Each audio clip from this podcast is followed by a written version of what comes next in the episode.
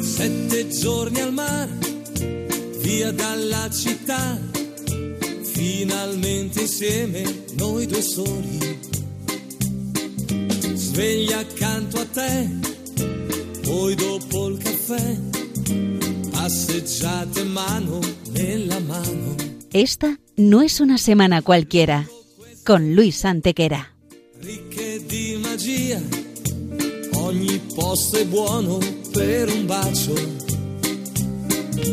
Cento baci più, sotto al cielo blu, sulla bianca sabbia a piedi nudi. Bella come sei, dolce quando vuoi, con la prontatura che ti dona più che mai. Non aver paura,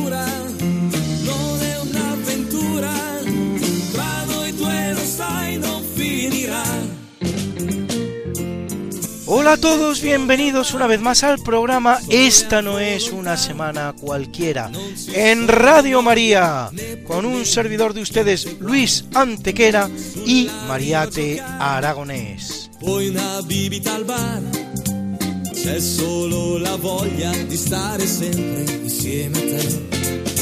Bella come sei, dolce Y bien, Luis, ¿qué semana nos ocupa hoy?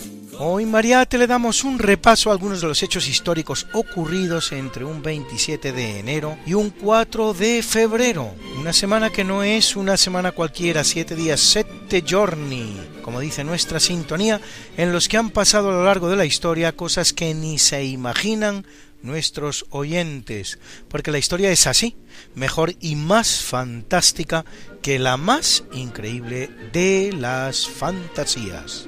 Comencemos pues.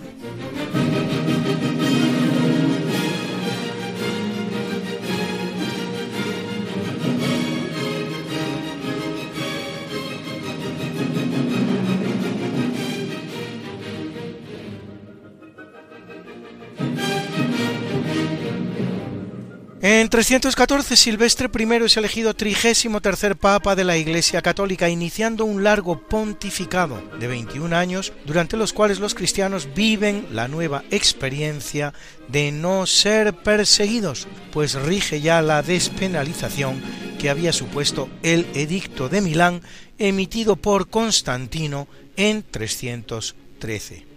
En ese ambiente, Silvestre convoca el concilio de Nicea, primero de los ecuménicos que, presidido por el obispo español Osio de Córdoba, en calidad de legado papal y en su nombre, emite el llamado símbolo niceno, el primer credo.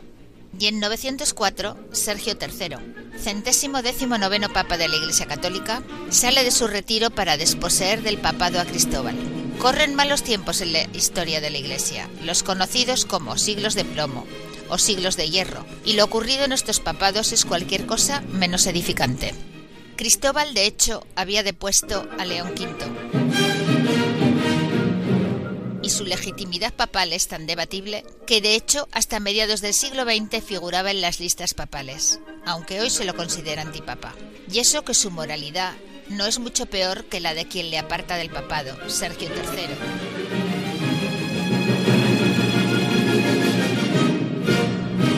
sobre quien pesa la sospecha de haber mandado asesinar a sus dos predecesores, León y Cristóbal, y cuyo hijo ilegítimo, Juan, ha habido con la célebre Marocia, la mujer que ponía y quitaba papa en la época, y que de hecho inspirará la leyenda de la papisa Juana, será papa también con el nombre de Juan XI. En sus tiempos de obispo, Sergio había participado en el tristemente célebre concilio cadavérico, en el que se juzga al papa Formoso, una vez ya muerto y en presencia de su cadáver, exhumado para la ocasión. Los hechos no se desenvuelven mucho mejor en el ámbito islámico.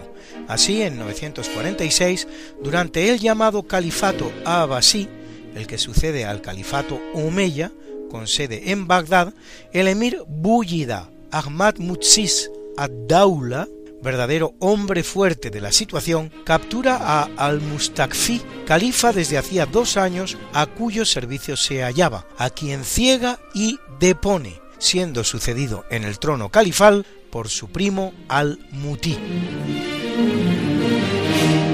En 962 en Roma, por el Papa Juan XII, es consagrado emperador Otón I. La alta magistratura que retoma la línea carolingia iniciada en Carlomagno en el año 800, se hallaba vacante desde que en 924, 38 años antes, muriera Berengario I de Friuli, y se puede decir que da inicio al llamado Sacro Imperio Romano Germánico, si bien la denominación no empieza a utilizarse hasta 1157, en tiempos del gran emperador Federico Barbarroja. Hablamos entonces de una entidad europea monárquica supranacional que en su momento de mayor esplendor se extiende por toda Alemania, Países Bajos, Austria, Chequia y Suiza, así como por partes de Francia, Polonia y norte de Italia, la cual va a durar hasta que en 1806 Napoleón lo derriba y el último emperador, Francisco II de Habsburgo-Lorena, renuncia al cetro sacro imperial y con el nombre de Francisco I queda relegado a emperador austríaco únicamente.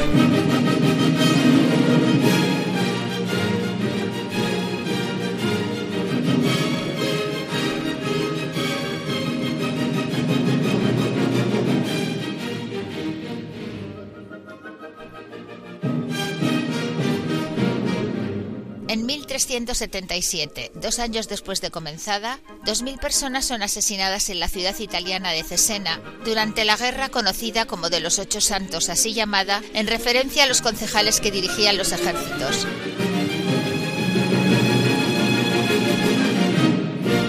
Un conflicto entre el Papa Gregorio XI y una coalición de ciudades italianas lideradas por Florencia que busca el retorno del Papa a Roma y efectivamente pondrá fin al llamado Papado de Aviñón, un periodo de 68 años durante el cual los papas, hasta siete, residen en la ciudad de Aviñón de soberanía papal aunque en territorio francés.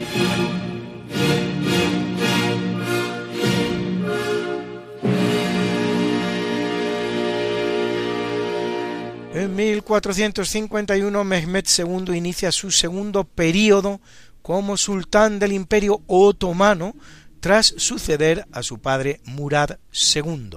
Son pésimas noticias para la cristiandad, pues Mehmed es el sultán que el 29 de mayo de 1453 tomará la ciudad de Constantinopla, poniendo fin así al imperio romano que había durado milenio y medio desde que en el año 27 a.C. lo fundara el emperador Augusto, y al imperio bizantino, su sucesor natural, el cual se puede considerar iniciado en cualquiera de estas tres fechas. O en 313, cuando Constantino el Grande traslada la capital del imperio a Constantinopla, o en 395, cuando al morir Teodosio el Grande, emperador español, el imperio romano queda definitivamente dividido en imperio de Occidente con capital en Roma e imperio de Oriente con capital en Constantinopla, o en 476, cuando cae definitivamente el imperio romano de Occidente.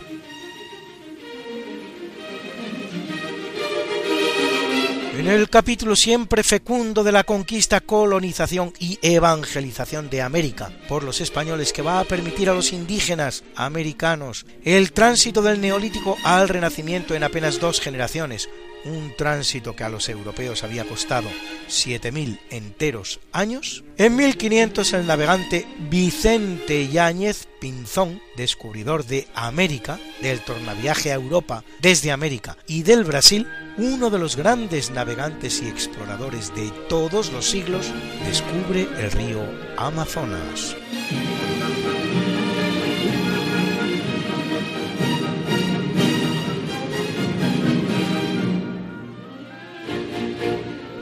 1536, en el Río de la Plata, el español Pedro de Mendoza funda el puerto de Nuestra Señora María del Buen Aire, que solo dura cinco años. En 1580, en el mismo lugar, Juan de Garay refundará el puerto y ciudad que es hoy la gran capital argentina y todos conocemos como Buenos Aires.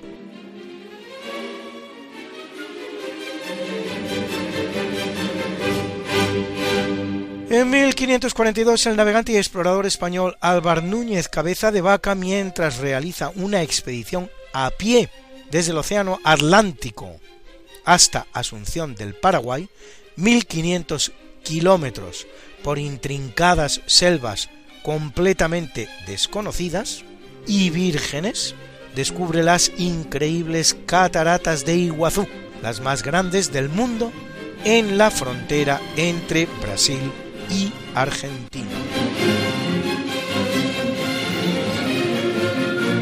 En 1543 el español Ruy López de Villalobos inicia la colonización de las Filipinas, bautizadas así en honor del príncipe Felipe de España, curiosamente en la misma fecha, pero de 1900, después de haber luchado contra España supuestamente por su libertad, las nuevas autoridades estadounidenses declaran que una retirada de Filipinas no es posible por no estar los filipinos preparados para la independencia.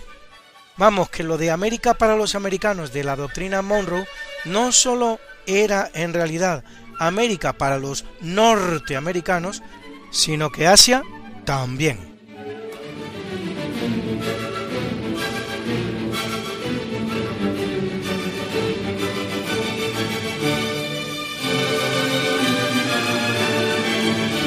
En 1558 García Hurtado de Mendoza descubre la isla grande de Chiloé, isla en el Pacífico, del tamaño de Córcega, bajo soberanía chilena al día de hoy. En 1750, Fernando VI de España y José I de Portugal firman el Tratado de Madrid, que define las fronteras definitivas de sus respectivos territorios en América.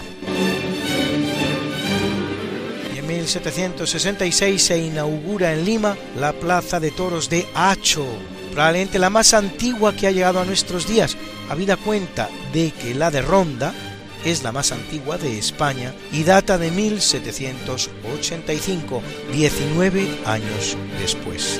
Haciendo posible todos ellos y muchos más, tres siglos de pax hispana sin precedentes en la historia americana, la cual, una vez que España abandone el escenario, conocerá más de dos centenares de conflictos tanto civiles como entre vecinos.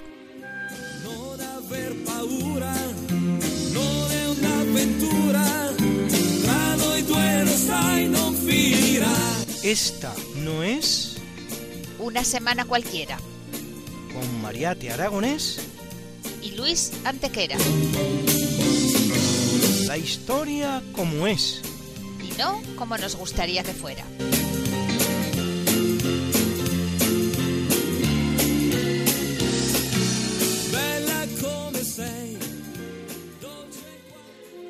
Es una gran semana para las armas españolas en Europa, pues en 1504, tras las victorias de Gonzalo Fernández de Córdoba, el gran capitán, sobre los franceses, el reino de Nápoles pasa a la corona española, uniéndose al reino de Sicilia, componente de la corona de Aragón desde 1282, para formar el que se va a dar en llamar el de las dos Sicilias.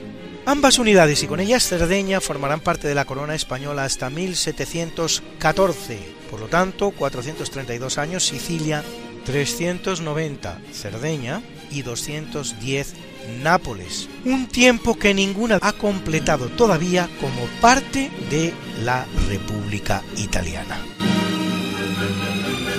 En 1580, al morir sin sucesión Enrique I de Portugal, Felipe II de España invoca su legítimo derecho al trono que recibe por su madre Isabel de Portugal. Derecho que tendrá que hacer valer y conseguir por la fuerza ante la oposición del prior de Crato Antonio, sobrino bastardo del rey portugués, y, ni qué decir tiene, con peor derecho dinástico que Felipe a la corona portuguesa.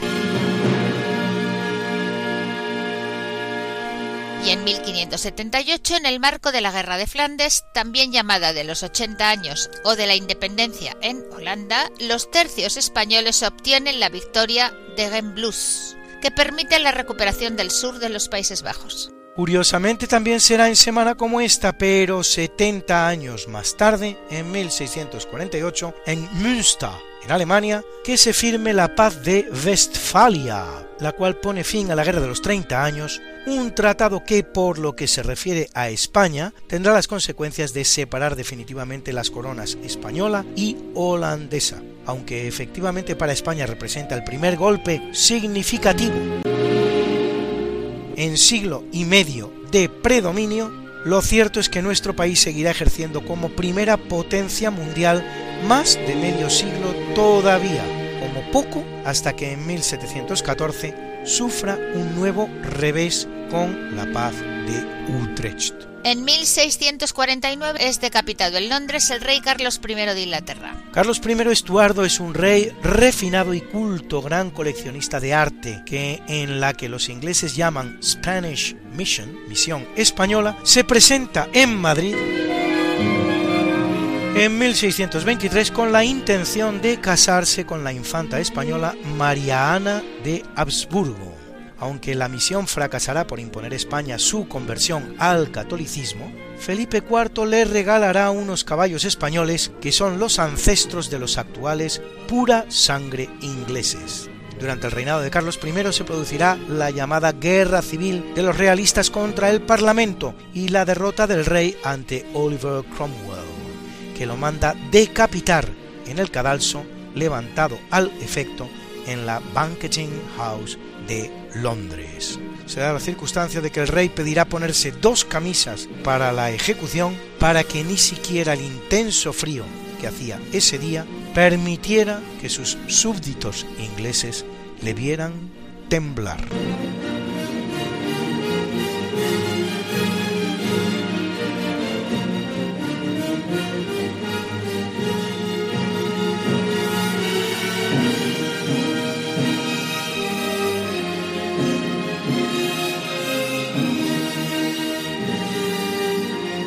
1804 el genial compositor alemán Ludwig van Beethoven, cuya sordera se halla ya en avanzado estado de gestación, concluye su tercera sinfonía llamada La Heroica, que hoy forma parte de nuestra banda sonora. En 1841, durante la Guerra del Opio, guerra injusta donde la haya, con la que el Reino Unido pretende imponer a China la obligación de comprarle el opio que produce en India, buques británicos ocupan la isla china de Hong Kong, puerto fragante en chino. Portugal, aliado como se ha dicho del Reino Unido, aprovecha para ampliar su colonia de Macao, que poseía desde 1556. Hong Kong permanecerá en manos británicas hasta 1997, Macao en manos portuguesas hasta 1999, completando así más de cuatro siglos de posesión. La guerra terminará con la victoria inglesa en 1842 y vendrá seguida de una segunda guerra del opio en que Inglaterra y Francia se enfrentan a China, la cual termina en 1860 con una nueva derrota china. 1848, por el Tratado de Guadalupe Hidalgo, Estados Unidos arrebata a México 2 millones de kilómetros cuadrados, los correspondientes a los actuales estados de Arizona, Nuevo México, California, Utah, Nevada y parte de Colorado, una superficie cuatro veces España que representa la mitad del territorio mexicano, entonces y la quinta parte del territorio norteamericano actual. Todo ello tras una guerra en la que posiblemente se está definiendo si la gran potencia americana del futuro será hispánica, México, o anglosajona, Estados Unidos. Y siguiendo con este ejercicio de historia ficción, si México hubiera sido todavía española, muy posiblemente no habría perdido esa guerra con los Estados Unidos de Norteamérica. No lo olvidemos, muy lejos todavía de la gran potencia que hoy reconocemos todos.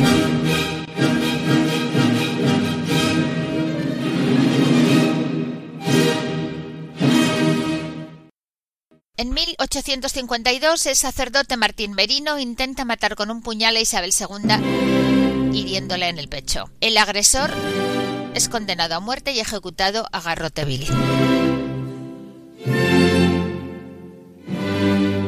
El mismo delito en el Reino Unido habría sido sentenciado al famoso Hanged, Drowned and Quartered, en el que el reo es arrastrado al patíbulo, colgado de la cabeza pero sin matarle, castrado, eviscerado y finalmente decapitado y troceado, pues el bárbaro castigo no será definitivamente abolido en Gran Bretaña hasta 1870. En 1886 el ingeniero alemán Karl Benz patenta el Benz Patent Motorwagen, coche a motor patentado Benz. Primer automóvil impulsado por un motor de combustión interna, de los que se fabricarán unos 25 en 7 años. Solo llevaba tres ruedas, era por lo tanto un triciclo y descubierto. Pesaba unos 100 kilos, se alimentaba de petróleo y podía alcanzar la fantástica velocidad de 13 kilómetros por hora.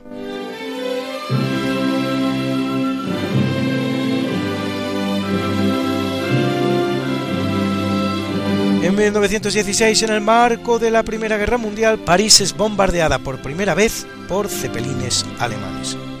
El Zeppelin, que recibe su nombre del conde alemán Ferdinand von Zeppelin, es el primer artefacto volador capaz de un vuelo controlado de larga duración. Logra su sustentación aérea mediante un gas más ligero que el aire, que en principio será el hidrógeno, cuyo inconveniente es su alta inflamabilidad y dará sus mejores prestaciones entre 1900 y 1930. Es decir, en la Primera Guerra Mundial y antes de empezar la Segunda. Un español tendrá gran protagonismo en su desarrollo, Leonardo Torres Quevedo, presentando un prototipo, el España, en 1905 y produciendo con la firma francesa Astra el llamado dirigible Astra Torres, utilizado en la Primera Guerra Mundial por los aliados.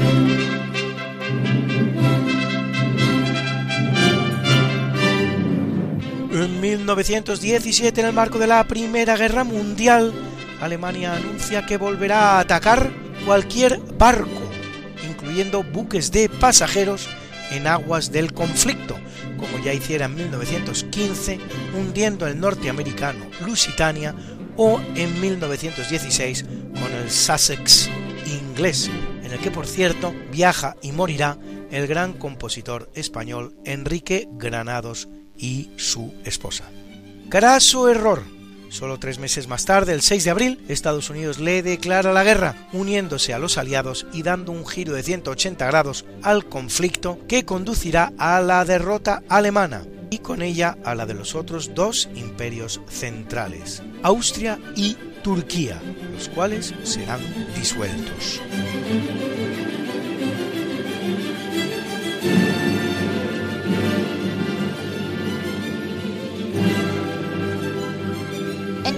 1918, en San Francisco, en la California que fuera española, durante más de dos siglos y medio se inaugura el túnel Twin Peaks, que con sus 3,2 kilómetros se convierte entonces en el túnel para automóviles más largo del mundo.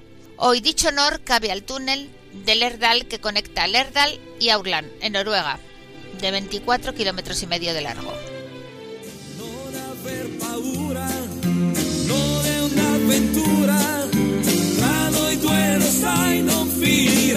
¿Quieres ponerte en contacto con nosotros, contarnos algo o hacer alguna sugerencia?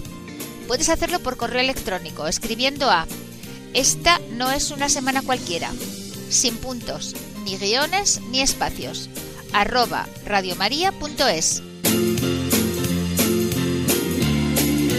Esta no es una semana cualquiera, arroba radiomaria.es.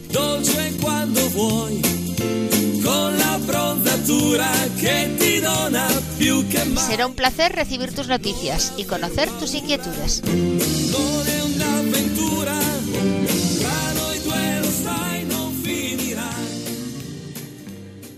Y ahora una de historia alemana, porque en 1933 el presidente Hindenburg nombra a Adolf Hitler canciller de Alemania, a pesar de que en el Reichstag su partido solo disponía de 230 escaños de 608, es decir, un 37% de la Cámara. En 1943 el ejército alemán se rinde en Stalingrado al mariscal de campo ruso Zhukov, terminando una de las batallas más cruentas de la Segunda Guerra Mundial, con un balance de 2 millones de soviéticos muertos y la ciudad arrasada. En 1945, en aguas del mar Báltico, se produce una tragedia naval muy poco conocida y que, sin embargo, es la tragedia naval más grave de la historia. Un submarino soviético hunde el barco alemán Wilhelm Gustloff, lleno de refugiados alemanes. Mueren un total de 9.343 personas, incluidos unos 5.000 niños. Es solo una víctima más de la orden estalinista de disparar contra todos los barcos de refugiados que los submarinos soviéticos se encontraran, de lo que serán víctimas por lo menos 10 navíos alemanes. Solo entre el Gustav que hemos citado, el Stoiber y el Goya, los muertos en aguas bálticas superan los 20.000. 20.000 personas civiles y desarmadas, completamente inocentes. Compárense con las 1.400 víctimas del Titanic que muchos tienen por el mayor naufragio en la historia de la humanidad. Descansen en paz todos ellos. Unos víctimas del hielo, otros víctimas del odio.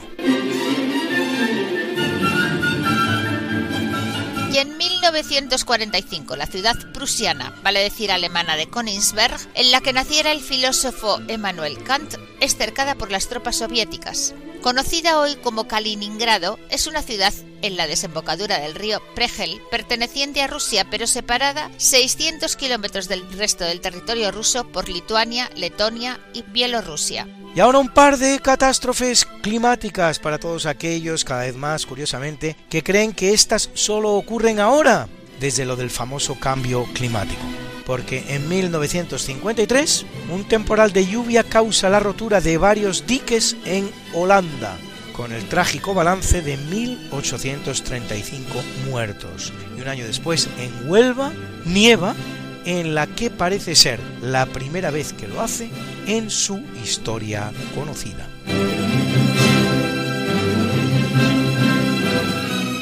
un día importante en el capítulo de la conquista del espacio por el ser humano, pues en 1958, desde Cabo Cañaveral, así bautizado por el español Juan Ponce de León, cuando descubre Florida en 1513 por estar lleno de cañas, la NASA lanza el Explorer One, primer satélite artificial estadounidense.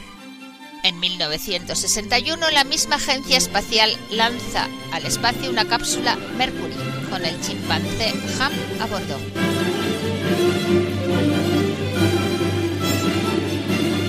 1966 aluniza en el satélite terrestre la sonda soviética Luna 9 y emite imágenes desde el mar de las tormentas. Es la primera nave de construcción humana que desciende exitosamente en algún astro del universo distinto de la Tierra. Pues aunque antes lo había hecho la nave estadounidense Ranger 4, esta lo había hecho no mediante el sistema de alunizaje, sino mediante el algo más heterodoxo del estrellamiento.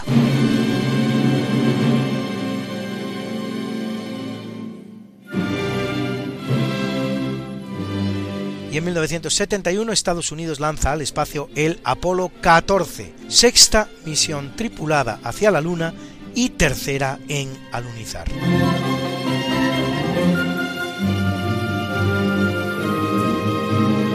En 1996, después de haber realizado nada menos que 210 detonaciones, la mayoría de ellas en el atolón de Mururoa, en el Pacífico, el presidente francés Jacques Chirac tras una detonación de seis artefactos en la isla Fangataufa, también en el Pacífico, anuncia el cese definitivo de los ensayos franceses con armas nucleares. No es la única potencia que ha realizado este tipo de ensayos. También lo habían hecho los Estados Unidos, que habían tirado 1054 bombas, la Unión Soviética, que había hecho 715, y Reino Unido y China, que harán cada uno 45 ensayos.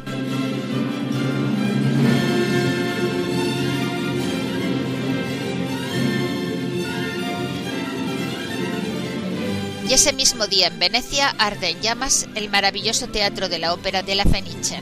Inaugurado en 1792 como continuador del teatro San Benedetto, destruido también por un incendio, no es el primer fuego que sufre, pues ya había padecido otro en 1836.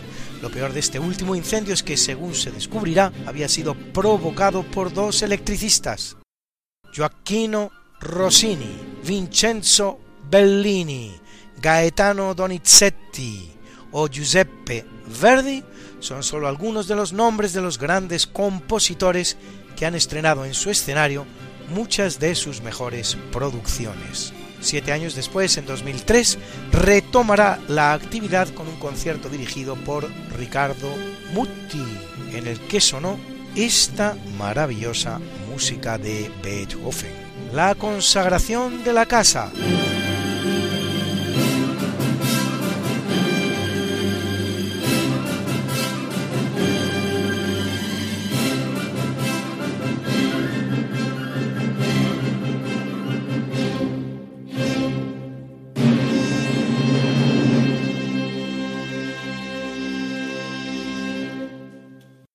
La consagración de la casa, Ludwig van Beethoven.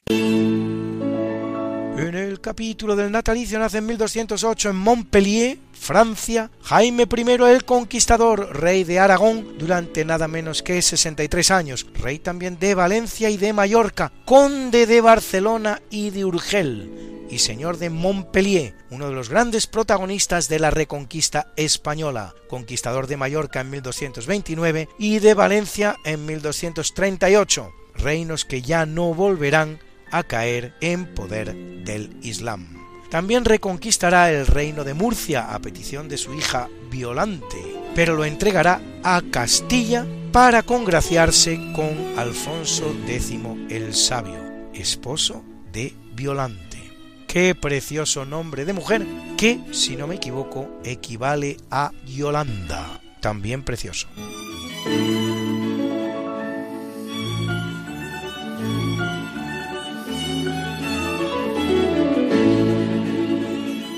Nace en 1543 Tokugawa Ieyasu, shogun japonés que se convertirá en el hombre fuerte del Imperio del Sol naciente gracias a la victoria de Sekigahara en la que se impone a todos los demás daimios samuráis del país, para recibir el nombramiento como shogun por el emperador Go-Yotsei, un cargo que se perpetuará en su familia durante un periodo que pasa la historia con el nombre de shogunato, en el que el emperador, aunque sigue siendo sagrado, pasa a ser una figura secundaria del sistema.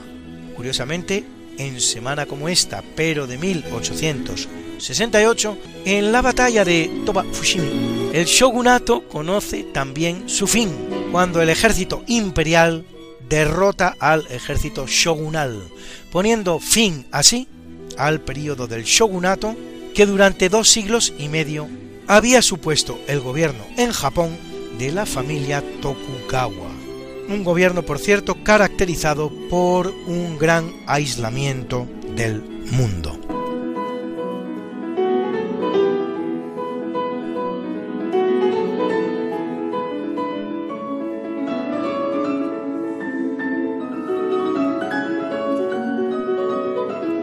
1649 nace Pietro Francesco Orsini, más conocido como Benedicto XIII, vicentésimo cuadragésimo quinto papa de la Iglesia Católica, que lo es entre 1724 y 1730 y combate el jansenismo. No confundir con otro Benedicto XIII que no es otro que nuestro famoso Papa Luna, uno de los hasta tres papas que llegan a convivir durante el período llamado del cisma de Occidente dentro del conocido como Papado de Aviñón.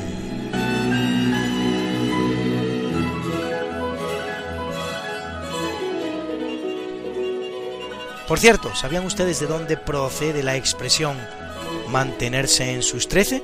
Pues precisamente de nuestro cabezota Papa Luna, que por empeñarse en no abdicar, se decía de él que se mantenía en sus trece, en el trece de su ministerio papal como Benedicto.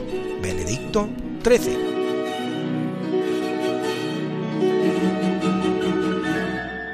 nace en 1689 uno de los más grandes militares de la historia, Blas de Lezo, que entre otras muchas hazañas hará en 1741 una heroica defensa de la ciudad de Cartagena de Indias en el virreinato de Nueva Granada, en la América Española, contra la más grande armada que hubieran visto los tiempos hasta entonces, la de los ingleses que dirige Vermont, una defensa que servirá para prolongar la presencia española en América durante 70 años más y para evitar la caída de la América hispana en el protestantismo.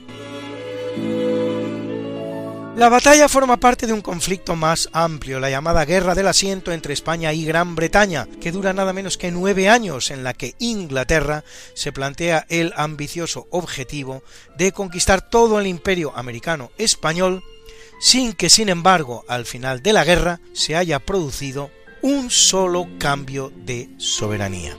Una más de tantas de esas veces que los ejércitos y los marinos españoles han dado sopa con ondas a los británicos, aunque solo parezca existir la Gran Armada y Trafalgar.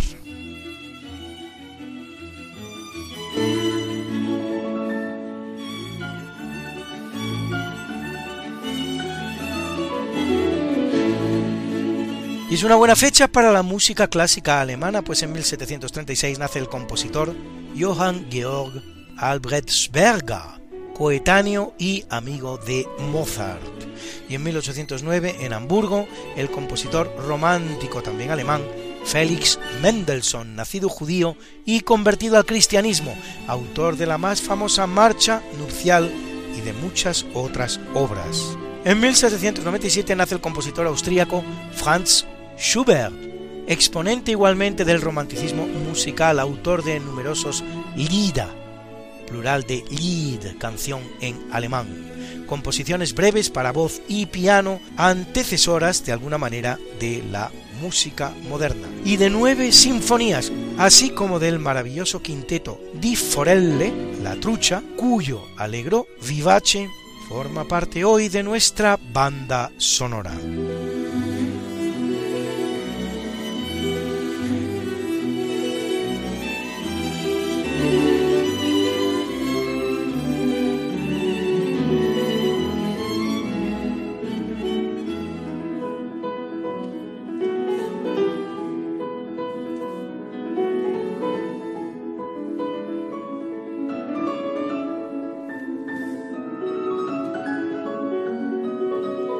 1820 nace en Ferrol Concepción Arenal, abogada y escritora española, autora de la frase Odia al delito y compadece al delincuente y de libros como Cartas a los delincuentes o El reo, el pueblo y el verdugo, así como defensora del movimiento sufragista que apoyaba el voto de la mujer. Voto que en España acabará otorgando finalmente el gobierno de Primo de Rivera en 1924 y no como acostumbra decirse el de la República, el cual más bien estará a punto de quitárselo de nuevo a la mujer gracias a la oposición de la izquierda republicana y de muchos diputados del Partido Socialista Obrero Español, PSOE, entre los cuales su número uno, Indalecio Prieto, y nada menos que una diputada femenina, Margarita Nelken, que incluso sube al estrado para explicar las razones por las que la mujer española no estaba capacitada para votar y por lo tanto no debía concedérsele el sufragio. Es una buena fecha para la literatura mundial, pues nacen varios grandes escritores. El primero en lengua rusa, en 1860, Anton Chekhov, de la corriente naturalista, autor de obras de teatro como Tío Vania y La Gaviota.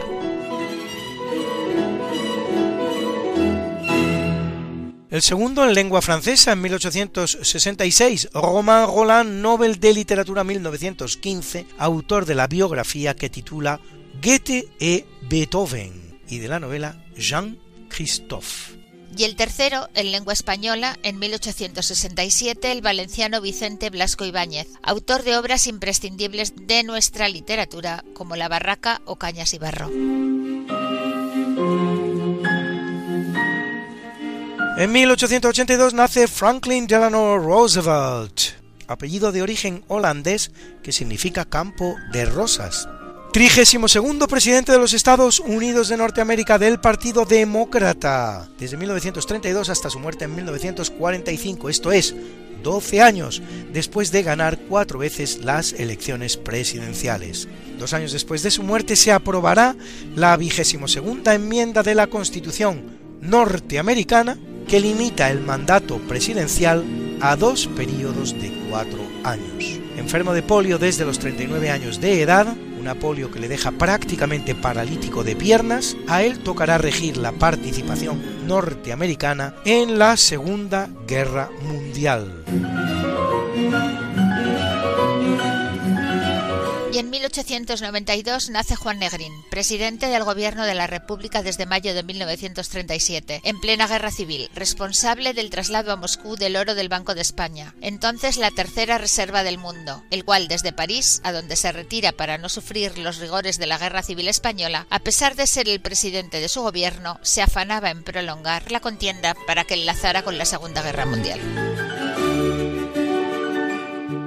Por si todo ello fuera poco, Negrín acumulará un tesoro formidable con los muchos bienes incautados de manera inconfesable durante la guerra, los cuales transportará a México en un yate de 690 toneladas, el Vita, que no era sino el Giralda del destronado Alfonso XIII con tan mala suerte que a la llegada del buque a Veracruz, en México, otro ilustre socialista español, igualmente exiliado bien lejos para no tener que sufrir las inclemencias de una guerra tan ordinaria y desagradable, Indalecio Prieto, presidente del Partido Socialista Obrero Español, a la sazón, se apoderaba del barco, iniciando una larga disputa con Negrín por su propiedad.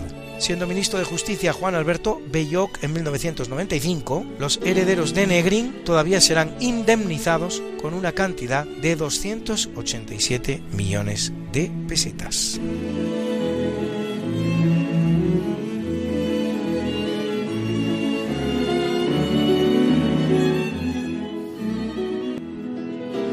En 1908 nace Atahualpa Yupanqui, cantautor argentino al que escuchamos cantar este bellísimo Los ejes de mi carreta.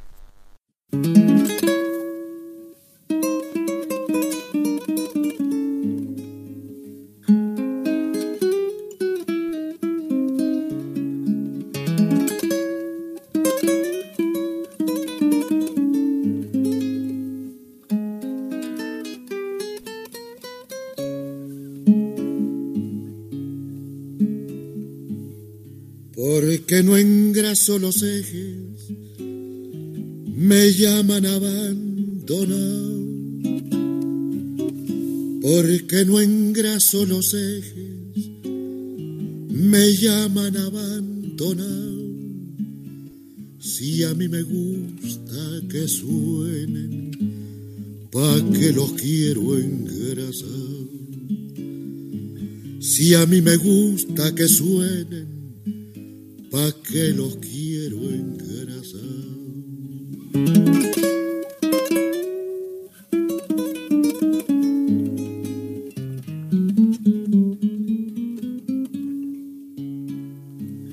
Es demasiado aburrido seguir y seguir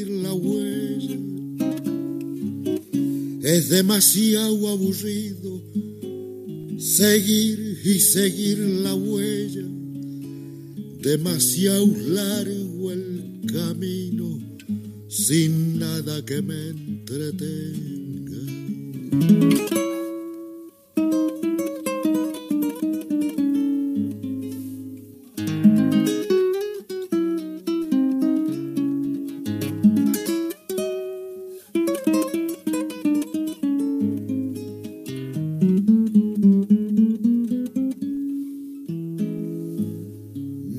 Necesito silencio, yo no tengo en qué pensar.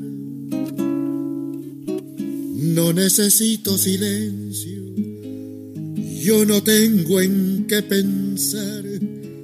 Tenía, pero hace tiempo, ahora ya no pienso más. Tenía, pero hace tiempo ahora ya no pienso más. Los ejes de mi carreta nunca los voy a engrasar.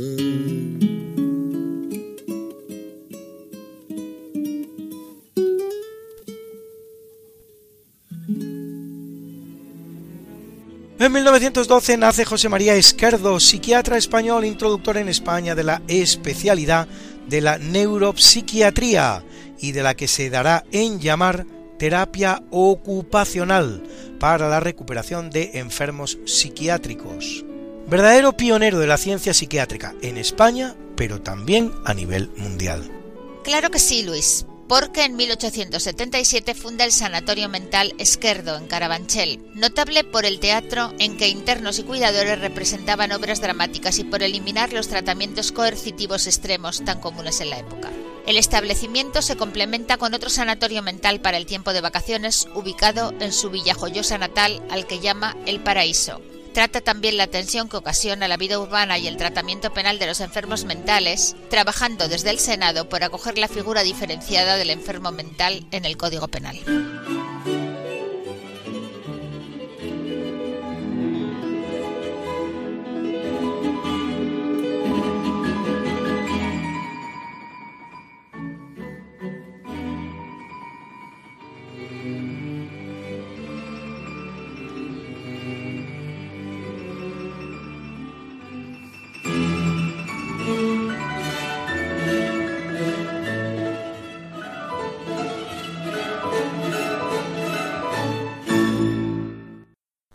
Capítulo del obituario muere en 661 Ali, primo de Mahoma y también su yerno por su matrimonio con la hija del profeta Fátima, considerado el primero convertido al Islam, cuarto y último califa de los llamados califas ortodoxos, a saber Abu Bakr, Omar, Uthman y el propio Ali, los primeros a la muerte de Mahoma, únicos aceptados por todas las corrientes islámicas, el cual Ali morirá asesinado en su conflicto con Muawiyah, que acabará siendo su sucesor, instalando la dinastía de los Omeya con sede en Damasco en el califato.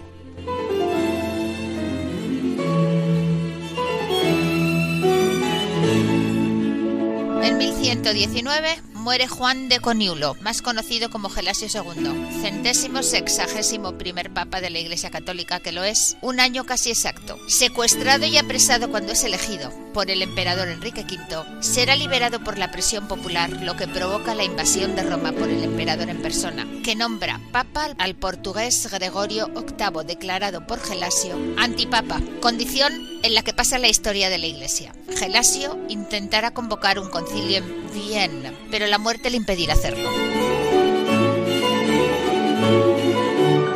En 1769 muere Carlo della Torre di Rezzonico, más conocido como Clemente XIII, vicentésimo cuadragésimo octavo papa de la Iglesia Católica, que lo es 11 años, durante los cuales condena el febronianismo y defiende vehementemente a la Compañía de Jesús, expulsada de Portugal, de Francia y de España, y todas sus posesiones americanas.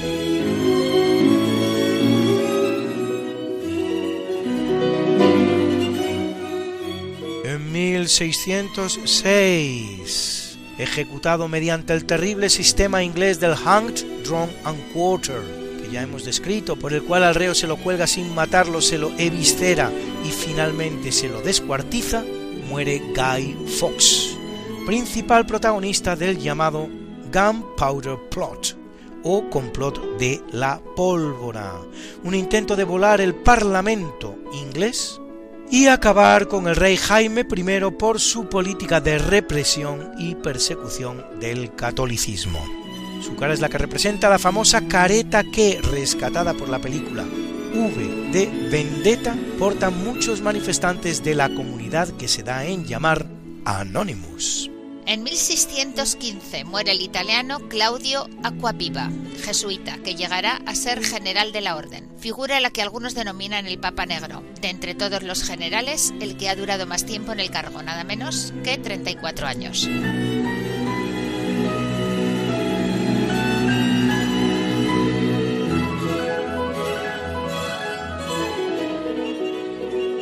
El general de los jesuitas es elegido por mayoría del cuerpo de jesuitas electores después de cuatro días de oraciones en una sala absolutamente aislada del exterior. El cargo es vitalicio, pero cabe la renuncia.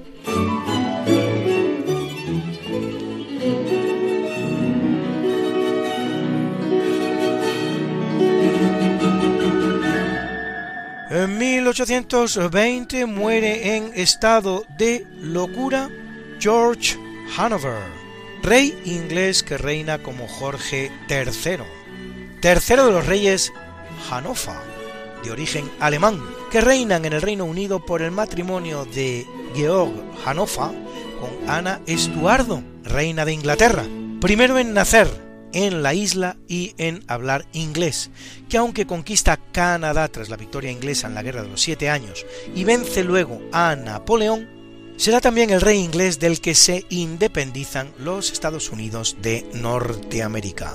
En 1907 muere Dmitri Ivanovich Mendeleev, químico ruso, creador de la tabla periódica de los elementos, que clasifica los elementos químicos en función de sus masas atómicas, agrupándolos en filas y columnas mientras reserva espacios en blanco para añadir los elementos aún no descubiertos, cuyas propiedades, sin embargo, es capaz, gracias a la tabla, de predecir.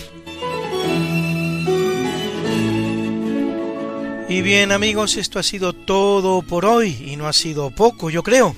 Llegados a este punto de nuestro programa solo nos queda presentar la música que ha amenizado tantas noticias y lo ha hecho el gran Ludwig van Beethoven por partida doble esta vez, con su tercera sinfonía, concretamente el Allegro Vivace y el Allegro Molto tercer y cuarto movimientos. Interpretaban la West Eastern Divan Orchestra, dirigida en esta ocasión por el argentino Daniel Barenboim, desde el Royal Albert Hall de Londres. Eran los BBC Proms de 2012 y también su Weiche des Hauses, la consagración de la casa, desde el Teatro de la Fenice en Venecia era el concierto de inauguración tras el incendio de 1996. Interpretaba la orquesta del Teatro La Fenice dirigida por el italiano Riccardo Mutti. Y también la música de Franz Schubert, Di Forelle, La Trucha, su allegro vivace. Interpretaba y dirigía el maestro Luis Navidad al violín, al que acompañaban Jensen Horn Lang a la viola, Sutsana Stefanovic al violonchelo, Manuel Herrero al contrabajo y Agustín Serrano al piano. Y por último, los ejes de mi carreta nunca los voy a engrasar. ¿Quién sino Atahualpa Yupanqui para decírnoslo?